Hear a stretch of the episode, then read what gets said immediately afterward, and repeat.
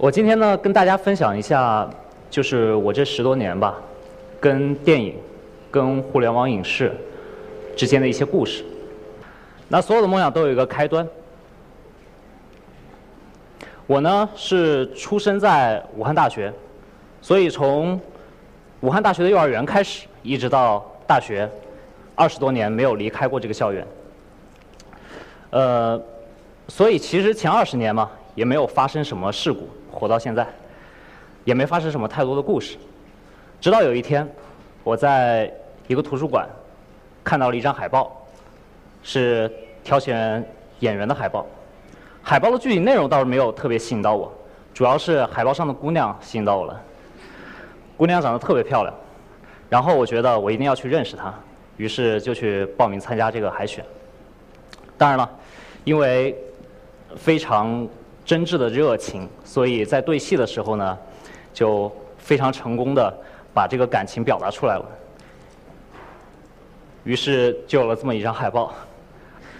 二零零四年的时候，其实是一个什么样的时间呢？是一个 DV 电影在蓬勃发展的时间。那个时候，高清的电影摄呃电影摄像机正在普及，所以一个。电影的梦想其实可以通过一种简单、粗糙的方式来实现出来。那个时候，在学校里面涌现出来了很多的 DV 社团，很多的 DV 剧，甚至有一些 DV 的大赛。但是，所有的这些作品只能在一个小范围内进行传播，比如说在校园的影院，比如说在一些下载的通道里面。但是，我们这个时代的人特别好运。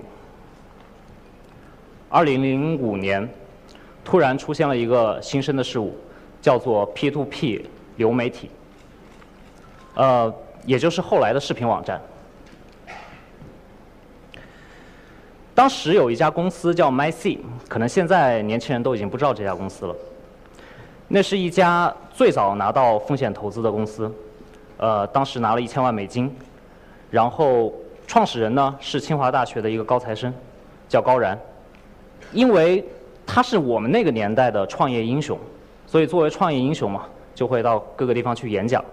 当他到武大去演讲的时候，我跟他说：“呃，如果你回答我一个问题，我能送给你一件礼物，在一个公开的场合上面。”于是呢，我就问了他一个问题。当然，我现在也记不清楚我当时问了什么，他回答了什么，但是我顺利的把我的简历送给了他。嗯，他接到我的简历，同时也答应我去他的公司去实习。呃，几个月以后，我怀着满满的热情到他的办公室。他第一句话就是：“哎，你怎么真来了？” 我就是这样一个人，抓到了一个机会，我不会去放弃它。呃，但是他跟我说：“呃，你还没有毕业。”要不然你先到旁边的公司去实习吧，你旁边的公司实习的条件非常好。等你实习完了呢，你再回到我的公司跟我一起创业。于是他把我推荐到了搜狐。搜狐是当时也算非常非常好的一家公司了。然后我去搜狐实习了一年的时间，重新再回来。MyC 这家公司因为经营不善。就没有了。我在搜狐一留就留了三年，所以从零五年到零八年，整个市场其实发生了很多的变化。零五年和零八年的时候，整个市场上涌现出来两百多家视频网站，就像现在的直播网站一样，大家在整个市场上厮杀，然后拼命的抢占着市场。到零八年的时候呢？基本上，这个市场的格局开始出现了一些变化，出现了一些占有绝大市场主动性的一些网站。于是，我觉得那个时候，我应该归为我初心的一个梦想，去视频网站去学习怎么做视频的内容。所以，零八年的时候，我从搜狐离职。这个是我前两天无意中翻出来。零八年的时候给搜狐的一个离职邮件，上面大概的意思是，我不希望我爬上一座山的时候，才发现另外一座山是我想去的地方。在这封邮件发出去以后呢，其实得到了很多的回应，因为大家都以为我要去当导演或者演，我要去当演员了。但实际上，我去了一家视频网站优酷。零八年到二零一零年的两年时间，我在优酷工作了两年。这两年其实也是一个变化非常非常快的时间，呃，因为是视频网站的商业化开始立足的时候，那个时候也出来了很多的电影和视频的制作人，比如说大家现在所熟知的筷子兄弟，比如说卢振宇，比如说关晓杰。都是那个时间出来的，他们因为通过视频网站的商业化途径，通过广告植入跟客户定制，形成了自己的一套生存的法则。那到了一零年的时候，突然有一家网站上市了，这家网站是叫酷六，是第一个在美国上市的公司。我记得特别清楚，在它上市的当天，我加入了他们公司。在之后的一一年的时间中间，优酷、土豆还有一些视频网站，基本上也慢慢进入到资本市场领域。所以，突然发现这个市场上，流量、技术，然后都已经不是问题了。大家只在争夺一件事情，就是版权。这场战争一直打到现在，就是所有的视频网站都在因为版权在竞争。呃，但是很快，因为酷六因为烧钱烧得太厉害了，很快就被资方进行了一个大轮的清洗。那到了二零一一年的时候呢，我又加入了一家网站，是当时叫做奇艺，现在叫做爱奇艺的公司。我在爱奇艺待了四年多，但是在爱奇艺的时间呢，其实。有一个非常深刻的感受，呃，我经历了爱奇艺从一家市场最新进入的公司，一直到目前市场占有率第一的一家公司，每年的广告费都在翻倍的增加，几十亿、几十亿的在增加，但是永远都赶不上版权购买的这个窟窿，所以爱奇艺一直在不断的创新，希望能得到一种不一样的这种。呃，营收的方式。那到二零一五年的时候，他提出了一种方法，改变了一种策略。就原来片方提供给平台，平台把这个片子卖给会员，这是一种 to B 的商业模式。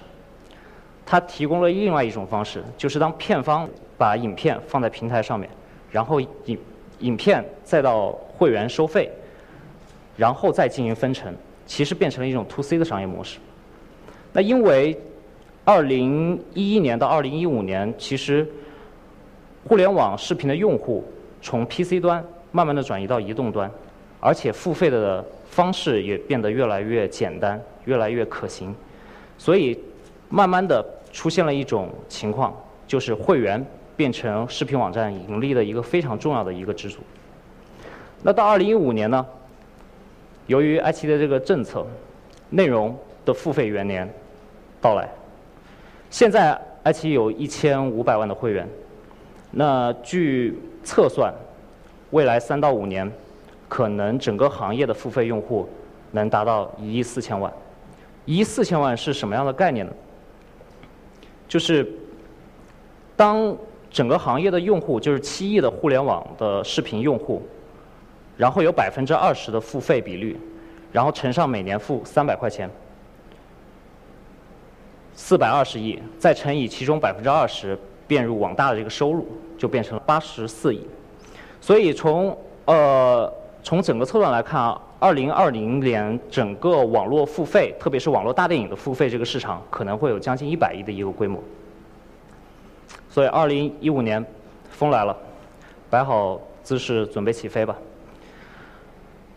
我和我的几个朋友，大家基本上也有相同的经历，在不同的视频网站工作过，一起成立了一家公司，叫做 MSI 艺美传媒，就是这个小恐龙。